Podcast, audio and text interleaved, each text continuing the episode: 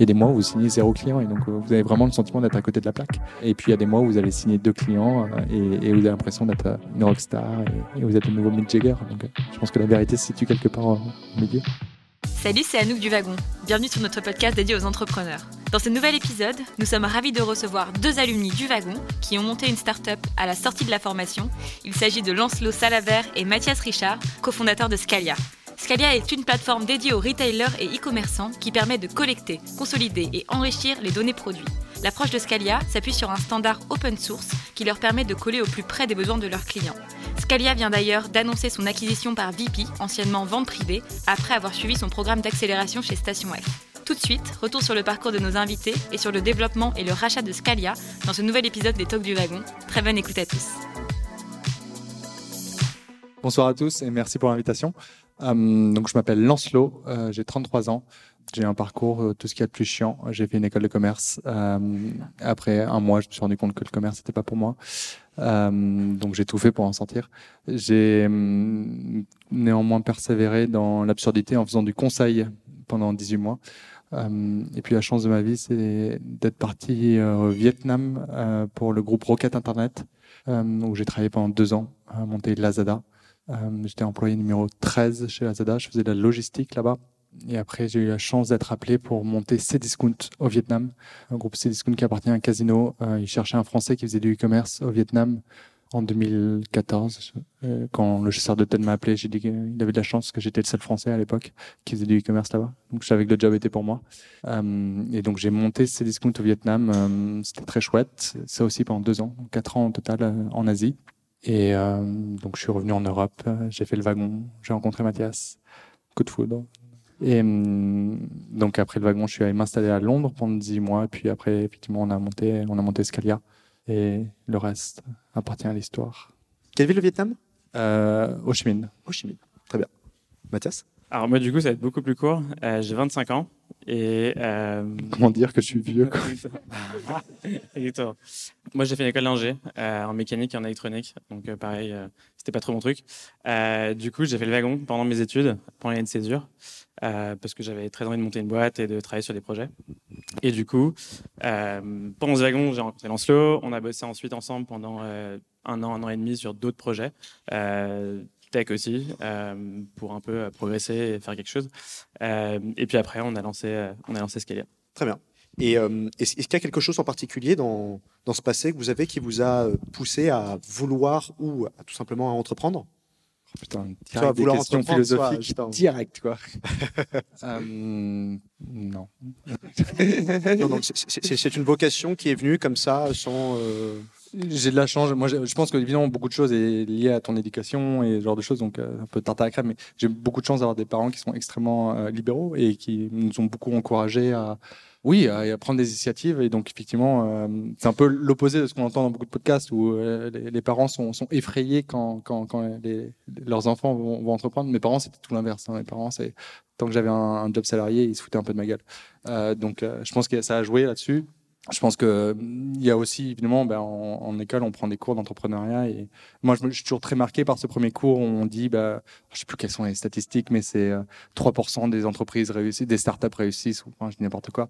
Et, effectivement comme je pense que j'ai un goût du côté compétitif assez fort euh, euh, bah, effectivement quand un truc a l'air très difficile on se dit ah ben ça c'est pas mal si j'y arrive c'est c'est à dire que je fais partie des 3% bon ça veut rien dire mais psychologiquement je pense que ça ça a joué dans mon dans ma volonté de quand je savais que c'était compliqué ça m'a attiré voilà.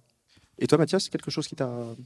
Ce sera pas aussi philosophique. Euh, non, je pense que j'ai toujours voulu monter des projets et que euh, le fait d'être pas très occupé pendant les, les années d'études, ça te pousse à, à, essayer de faire autre chose à côté pour, pour t'occuper.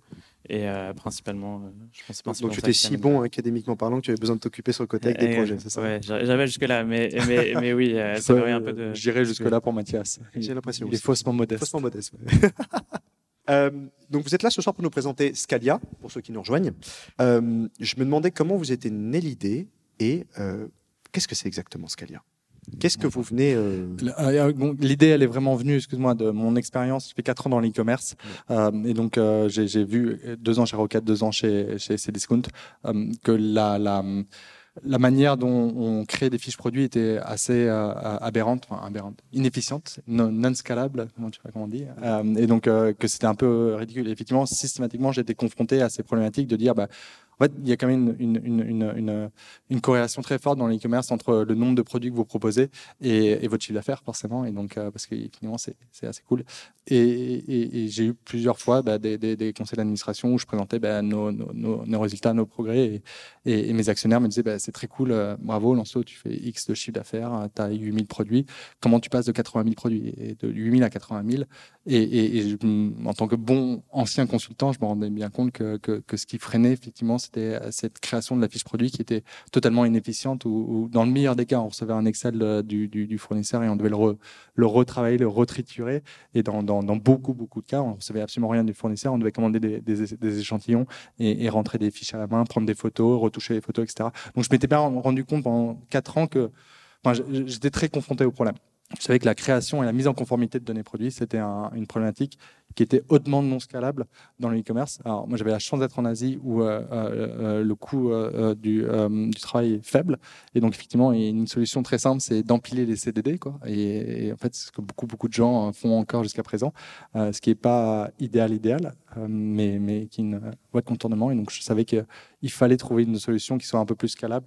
Et c'était d'autant plus frustrant qu'en fait à chaque nouveau fichier fournisseur on recommençait de zéro, à chaque fichier fournisseur il y avait il n'y avait pas, il y avait pas de capitalisation. Quoi. Et en plus, c'était des équipes comme c'est un travail extrêmement abrutissant.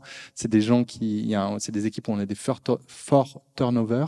Euh, et donc finalement, bah, même la capitalisation qu'on a sur les gens, euh, elle, disparaît parce que tous les six mois, en fait, euh, les gens, les gens changent. Donc, euh, c'est, ouais, l'expérience, mon expérience a, a, beaucoup joué là-dessus. Donc pour répondre à ta question, qu'est-ce que fait Tout le monde se pose encore la question. Trois ans après, euh, on est une plateforme de mise en conformité de la donnée.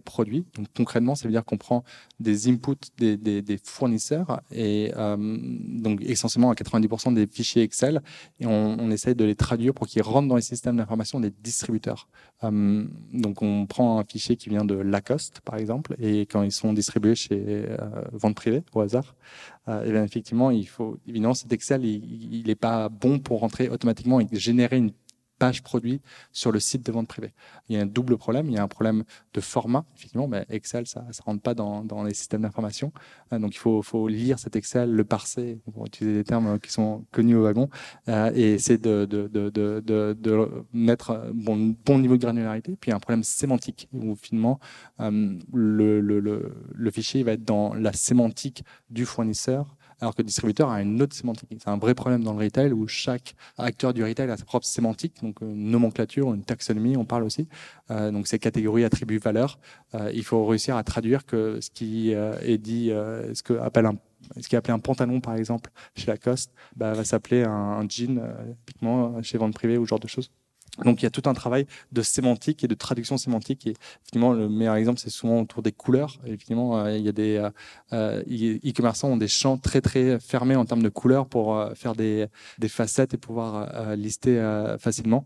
il faut bah, traduire que bleu cyan chez Lacoste, ça se dit bleu tout court. Parfois, c'est des trucs aussi cons que ça chez, euh, chez, chez vente privée. Euh, avant Scalia, c'était fait manuellement. Donc, c'est des gens qui prenaient euh, produit par produit, ligne par ligne et qui faisaient des, des, tables de correspondance. Scalia permet d'automatiser tout ça. Ça bien été clair. Mathias, tu voulais ajouter quelque chose? Non, juste l'idée, c'est de prendre 6000 formats différents et de les agréger en un pour que ça rende un système d'information. Très bien. Euh, en faisant mes devoirs, j'ai pu m'apercevoir à quel point euh, Scalia, c'était quelque chose de structurellement balèze. L'idée, ce serait de donner cette impression à tout le monde. Est-ce que vous seriez en mesure de nous donner quelques chiffres ce soir? Par exemple, combien vous êtes dans l'équipe aujourd'hui? Si possible, votre chiffre d'affaires et votre nombre de clients On peut te donner rien de tout ça. Mais vas-y, Mathias, fais de la langue de bois. Euh, non, alors en fait, on, a du coup construit notre équipe et recruté des développeurs et, d'autres personnes dans l'équipe avant l'acquisition par, par vente privée. Euh, et du coup, l'équipe a été transférée aussi chez Vente Privé, donc tout le monde nous a, nous a suivis. Euh, là, en ce moment, on est six personnes chez Vente Privé euh, et on recrute d'autres personnes. Disclaimer. Si vous codez, on est là pour ça. vous pouvez venir. voilà, pour ce qui est du reste. Cherchez Mathias Richard sur le Slack. Exactement. Et lui demander les tests techniques demain matin. si vous cherchez du boulot. pour les autres, les autres infos, je ne suis pas certain qu'on puisse partager ce genre de, ce genre de choses ce soir avec vous, malheureusement. Euh, Excuse-moi, si on peut juste partager la partie sur. Alors, je pense qu'on met la charrue avant les bœufs, mais effectivement, Scalia était, euh, ne nous appartient plus depuis cinq mois. Euh, et donc, finalement, on a signé un contrat qui est contraignant termes de communication. Euh, et euh, notre acquéreur, vente privée, a, a acheté la technologie et l'équipe. Donc, ils n'ont pas acheté notre revenu stream. Donc, effectivement, ils nous ont demandé de euh, couper court aux autres contrats avec nos autres clients. Euh, donc, on est dans une phase de décroissance en termes de clients, où, si on peut dire, effectivement, on, a- on avait un très beau revenu stream, mais qui, à l'échelle de vente privée, était modeste, disons. Euh, et donc, ils n'avaient pas d'intérêt à garder, effectivement, euh, qu'on se concentre sur les autres contrats. Ils voulaient qu'on se concentre uniquement sur l'intégration avec leurs autres systèmes d'information. Donc, euh, on ne renouvelle pas les contrats existants de, nos autres clients. Certains clients sont partis par eux-mêmes, d'autres sont en train d'utiliser, mais vont disparaître dans les prochains mois. D'accord, très bien. La prochaine série de questions est plutôt une approche de ex-wagonneur. Ce que je voulais vous demander, c'est comment s'est déroulée votre rencontre au wagon et euh, qu'est-ce qui a fait que celle-ci se finisse par cette belle association? Et dans un troisième temps, est-ce que vous aviez déjà une expérience de programmation informatique avant? Euh, dans quel sens? Du coup, pour la rencontre, en fait, on était. Voilà.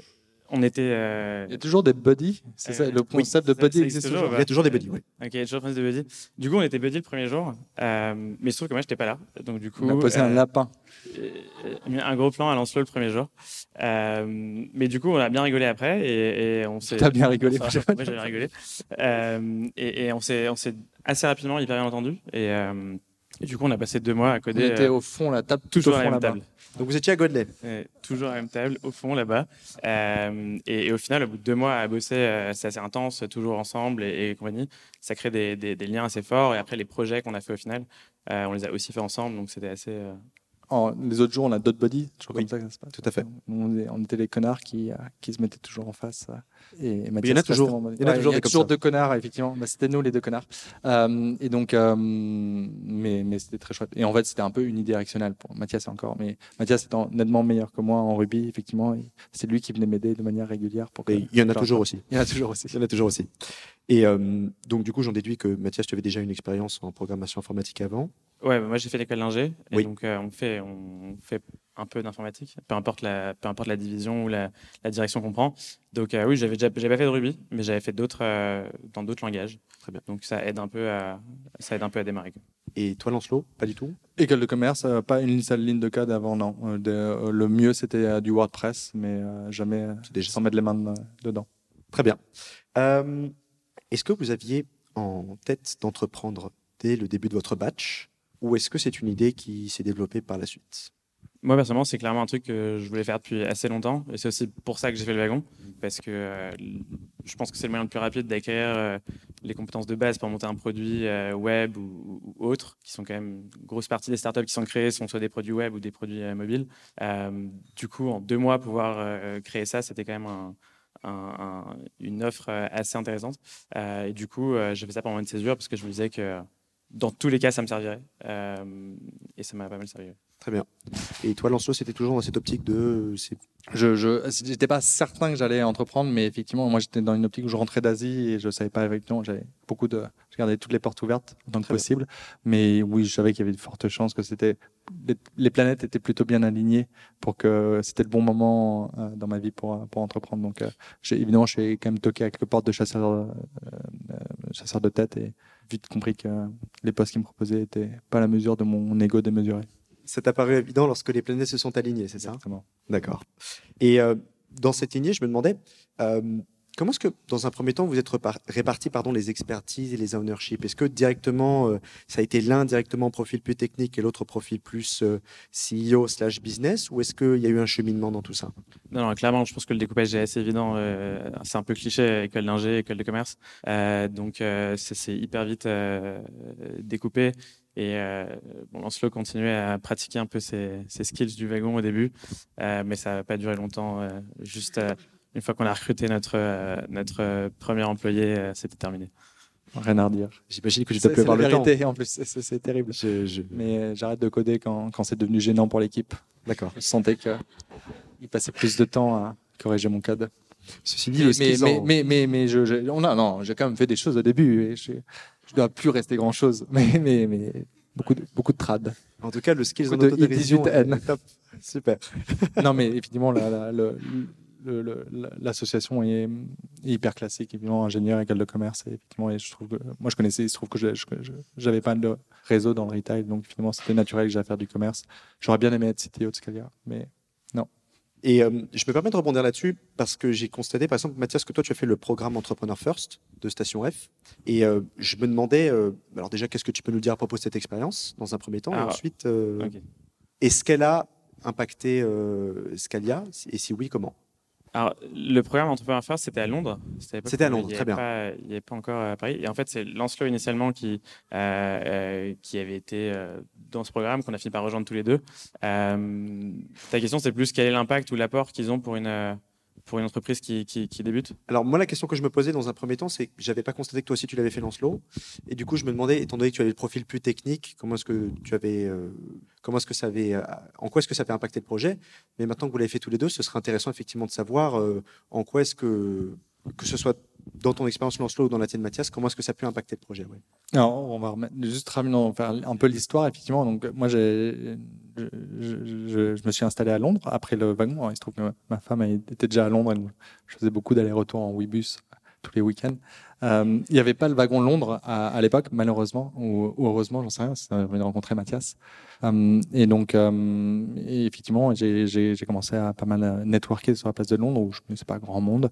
Et, je me suis rendu compte que entreprendre dans un pays où vous n'avez pas de réseau, forcément, c'est très compliqué. Donc, j'ai postulé à ce programme Entrepreneur Force, qui est un incubateur, comme il y en a beaucoup en France. C'est un peu l'équivalent avec des différences près. Et, donc, j'ai été pris dans ce programme. C'est un programme où vous êtes censé venir sans cofondateur et vous devez trouver cofondateur dans le programme. Donc, c'était en septembre 2016. Euh, très vite, j'ai pas trouvé mon cofondateur et donc j'ai dit à Entrepreneur First, écoutez, moi je connais un gars, euh, il s'appelle Mathias, il est pas, il est pas con. Euh, donc soit, soit vous faites rentrer dans le programme, soit vous, soit, soit on fait le, on fait pas le deal ensemble. Et, comme c'est des gens intelligents, effectivement, ils ont, ils ont, ils ont fait rentrer Mathias. Et pour répondre à la question de est-ce que Entrepreneur First a vraiment apporté quelque chose à Scalia, moi je pense que la réponse c'est oui. Donc évidemment, leur business model, c'est de prendre de l'equity. Donc ils nous ont pris euh, 8%, je pense que c'est classique. Euh, c'est public en tout cas. Et je pense que leur apport en termes de mentoring, en termes de, coaching, en termes d'ouverture de portes, euh, euh, en tout cas, nous, on nous a été extrêmement utile au début, en termes d'exposition aussi. Euh, oui. Très bien. Dans cette euh, lignée euh, d'ex-wagonneurs, j'ai une dernière question. En tant que cofondateur de Scalia, qu'est-ce que savoir coder vous a apporté? Et ensuite, en tant qu'entrepreneur, de- en règle plus générale, pardon, en tant qu'entrepreneur de manière générale, qu'est-ce que ça vous a apporté également? Bon, je pense que déjà coder quand on fait un produit web, c'était c'était un prérequis. Euh, mais ce qui est cool, je pense, d'avoir euh, travaillé avec quelqu'un, en l'occurrence, euh, même côté business qui code, euh, c'est que c'est beaucoup plus simple de- de- de- d'avoir des interactions, euh, de discuter du produit, de le faire évoluer, de, penser des choses, surtout si on a un produit qui est assez technique. Euh, je pense qu'avec quelqu'un qui n'a pas fait le wagon, c'est enfin pas le wagon, qui n'a pas de connaissances tech du tout, je sais pas pour le wagon, mais ça peut être beaucoup plus compliqué. Donc ouais, juste développer le produit, ça va beaucoup plus vite. ça va plus vite. Et, alors. Il y a un autre aspect, c'est que ça permet aussi d'aller plus loin en étant autonome. Je pense que enfin, c'est un peu un- une panacée du wagon et je pense qu'ils font leur, leur argent là-dessus. Mais c'est dire aussi, euh, nous, on a une particularité qu'on a bootstrappé en quasiment trois ans, deux ans et neuf mois. Euh, on a très peu recruté. On a eu, on, finalement, on n'était que six. Euh, on a pu le faire parce qu'on avait, parce qu'on était très autonome au début avec Mathias, euh, grâce au wagon. Et donc ça, en, ça c'est assez exceptionnel, je trouve, le wagon. Euh, Dans une approche un peu plus produit, je me demandais à quel besoin répond Scalia et comment est-ce que vous avez identifié ce besoin. Donc à ce moment-là, Lancelot, je pense qu'on va plus repartir sur ton expérience, et j'ai bien compris. Bah, comme je t'ai expliqué, effectivement, aujourd'hui, on remplace un process qui est extrêmement manuel chez les distributeurs. Donc, euh, effectivement, quand tu parles d'automatisation et de no- no- notre notre pitch commercial, c'était vraiment de l'automatisation et donc de, la réduction de coûts. Euh, c'est des choses qui parlent. Qui, sont hyper concrètes. Euh, donc évidemment, ça c'est le pitch qu'on fait au top management. Et puis évidemment, le pitch que tu fais euh, euh, aux utilisateurs, c'est plus du gain de temps. Donc c'est toujours, on joue sur les deux aspects hein, qui est hyper fréquent du software, qui est économie et gain de temps. Donc ouais, c'est, ça marche bien. Après, il faut, faut utiliser le bon argument pour bon, les bonnes personnes, les personnes qui gèrent le budget et puis les personnes qui s'enquiquinent toute la journée à, à, faire des, du, travail manuel. Donc, c'est là-dessus où on a, j'ai répondu à ta question ou pas? J'aime beaucoup ta dimension de pitch, euh, explication pitch sur cette euh, deuxième. Euh... Je sais plus quelle était la question, excuse-moi. sur euh, à quel besoin répondait Scalia et comment il a été identifié? Mais le besoin, je l'ai expliqué. Effectivement, c'était effectivement c'est extrêmement non productif la manière dont c'est fait aujourd'hui et ça, ça, limite beaucoup de e-commerçants dans leur croissance. Donc, on a apporté une solution qui était qui leur permettait de scaler tout ça. Très bien. Et aujourd'hui, quelles sont vos offres? Qui s'adresse-t-elle? Et est-ce qu'il s'agit uniquement de grosses boîtes? Alors, tu vas être déçu, parce qu'effectivement, comme euh, on a rejoint le groupe vente privée euh, en juin dernier, comme je te disais, ils ont, ils ont coupé un peu tous nos autres contrats. Euh, donc maintenant, on est devenus des employés de, vente privée à 100%.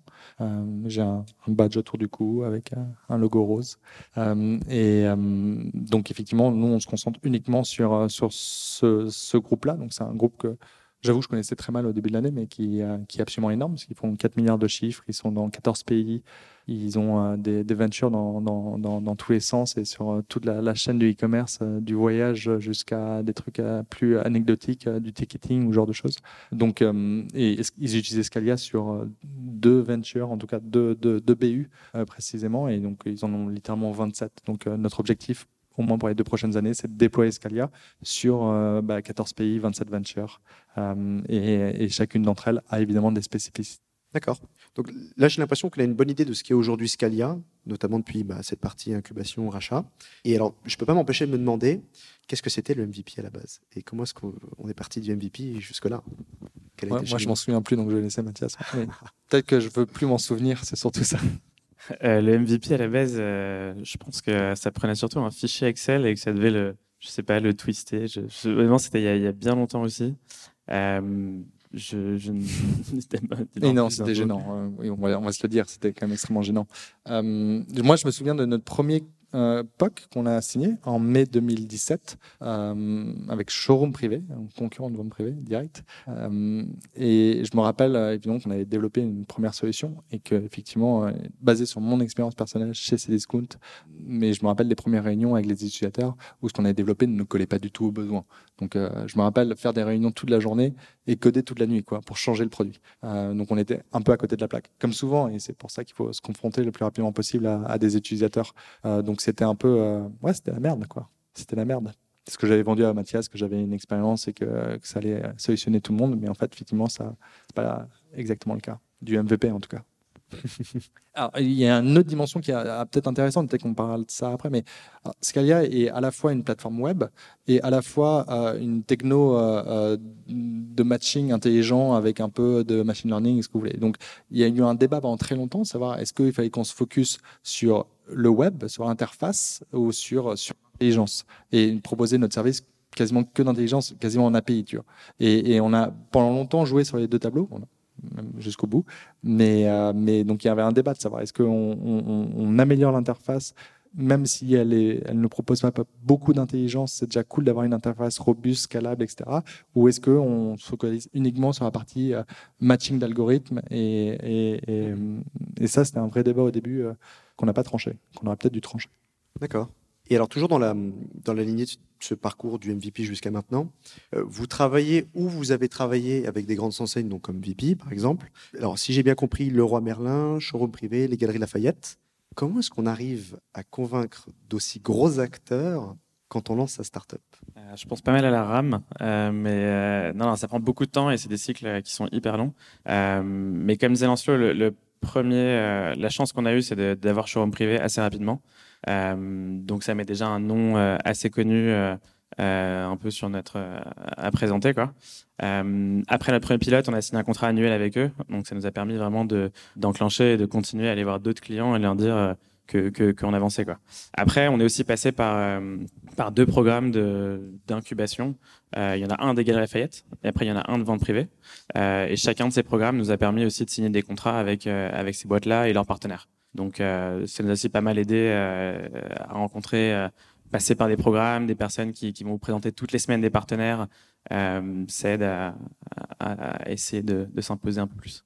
Effectivement, je me rappelle très bien. Enfin, donc, euh, bah, au tout début, euh, une fois qu'on s'arrête sur la problématique, bah, c'est le MVP, comme tu l'as dit, c'est euh, Londres, l'hiver, la petite tisane, Mathias chez moi, la, petite laine, et puis on cade. Hein. Enfin, il n'y a, pas de, a pas de secret. On, on, bouffe du cad 15, 16, 17 heures, enfin, tous les jours, et ça pendant 4 mois. et je me rappelle quand on s'est senti prêt pour lancer un MVP, donc en fin avril 2017, j'avais fait, j'avais, fait un petit listing à partir de, tous mes contacts dans le retail, en fait, puisque c'est un outil qui s'adresse aux retailers, euh, et donc vous scrapez un peu LinkedIn. Et j'ai shooté un mail littéralement à 70 retailers, euh, en, principalement au UK et en France, euh, en disant bah, voilà ce qu'on a développé. C'est un, bidule, euh, un, script qui, prend des inputs bruts et qui les transforme dans, votre taxonomie. Euh, qui veut l'utiliser, gratos, hein, complètement gratos. Et donc, je me rappelle très bien qu'il y a deux personnes qui ont répondu, 70 mails, deux réponses. Euh, donc, une de Showroom, effectivement, et une de Privalia, qui est une boîte en Espagne. Euh, euh, et, donc finalement, euh, a beaucoup de chances que showroom nous rappelle en disant bah écoutez, ça tombe bien parce qu'on sort d'une réunion où on s'est dit qu'on avait un problème là-dessus. Donc en termes de timing, on était juste parfait. Le mail était parti au bon moment. et donc ouais, c'est ces deux leads au début qui nous ont vachement aidés et qui ont été nos premiers premiers grappins qu'on a mis chez des utilisateurs.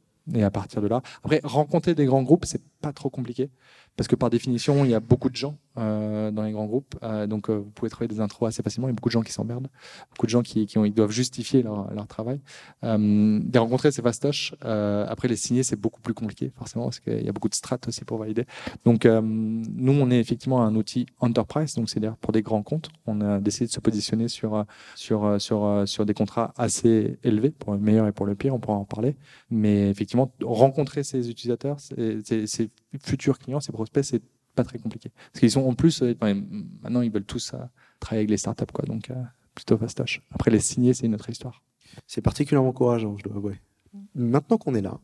c'était ironique c'était, Non, non, c'est particulièrement encourageant. Ça. Ah ouais, ouais.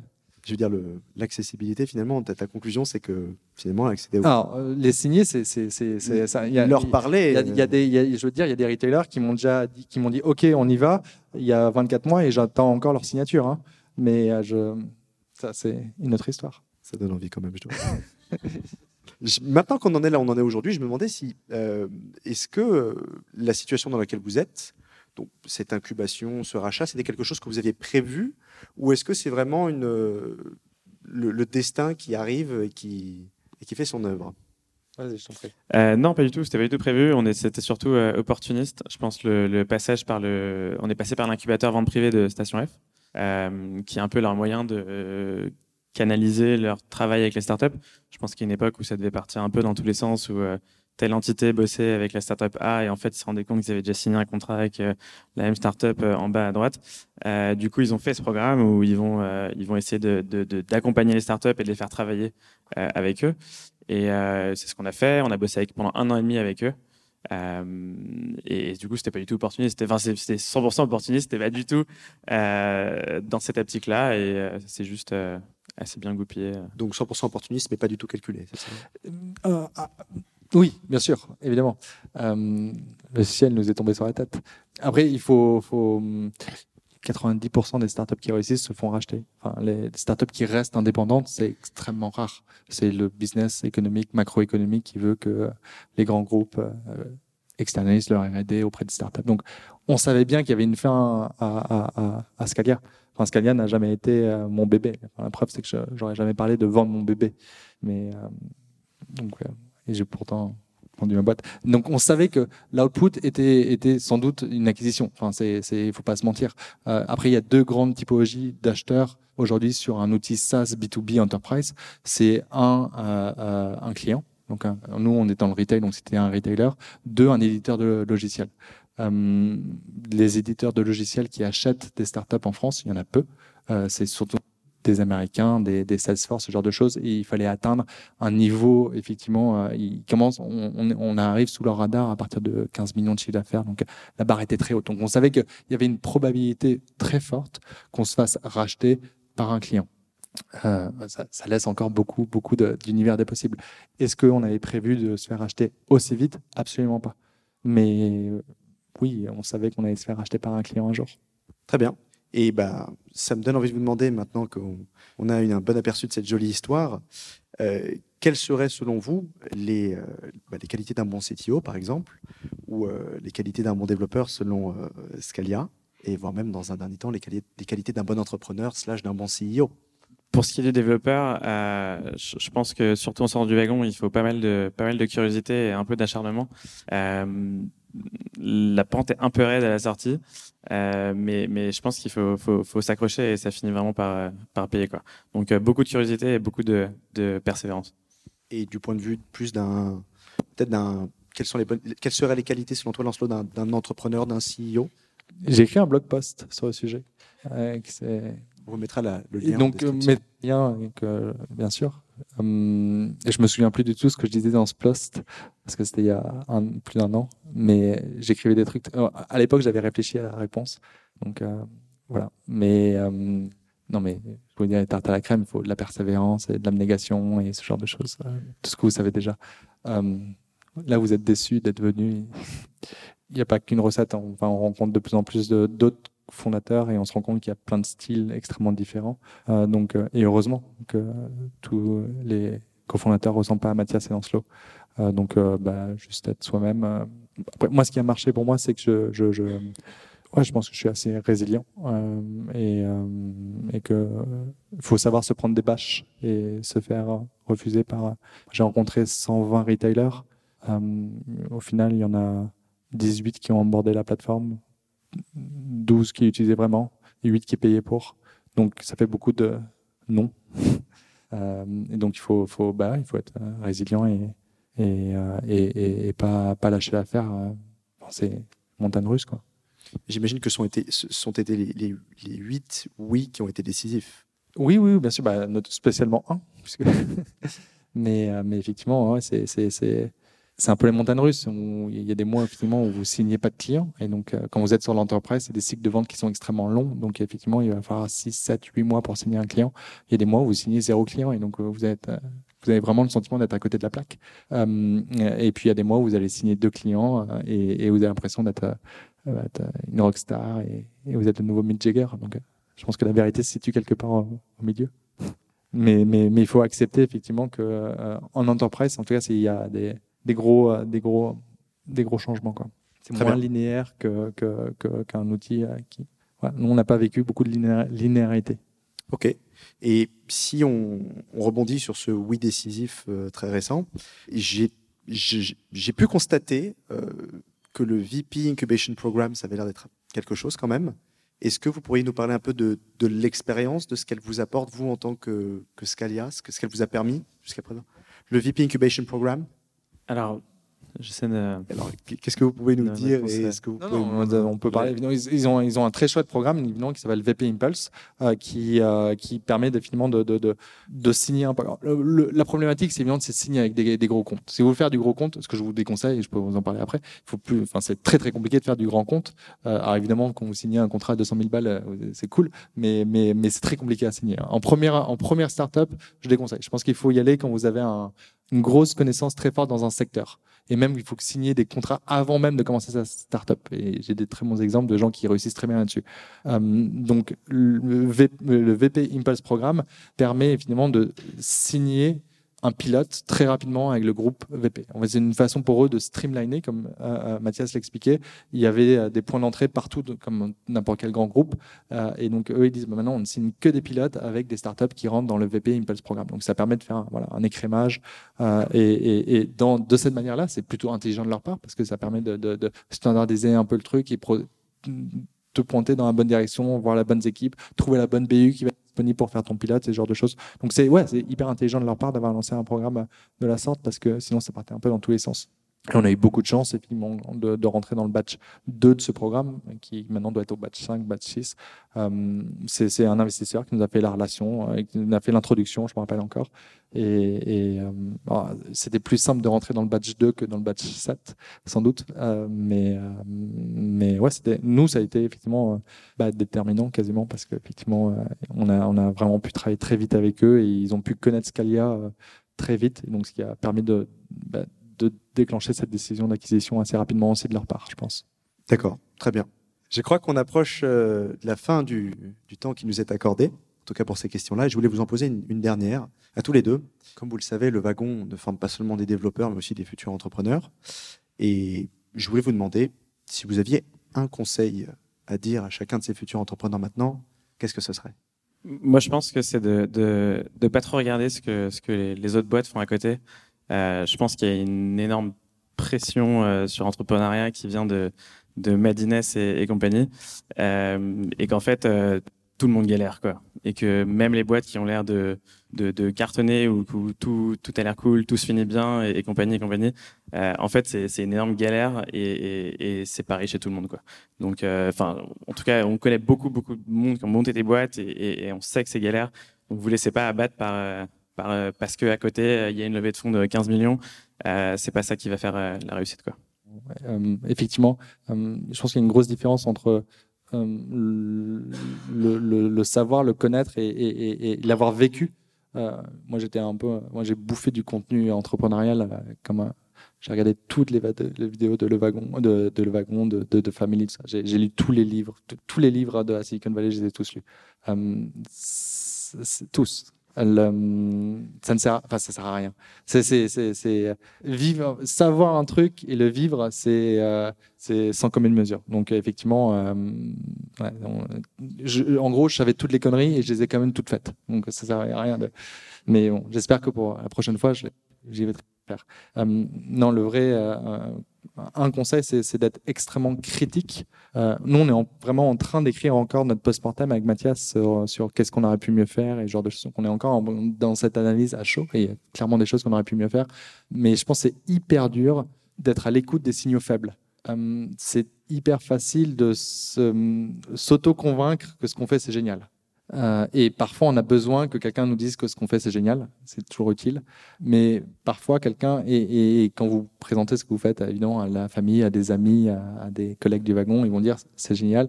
Si quelqu'un a les couilles de vous dire ce que vous faites là, c'est pas top, ah, il faut l'écouter, putain. Parce que là, il y a, y a peut-être un truc de vrai. Et, j'ai trouvé que c'est quelque chose qu'on j'ai pas fait assez, c'est être, euh, capable d'être hyper critique sur ce qu'on fait et, et, se rechallenger en permanence. Enfin, c'est vrai euh, sur l'idée même de Scalia, c'est vrai sur, euh, la fonctionnalité ou ce genre de choses.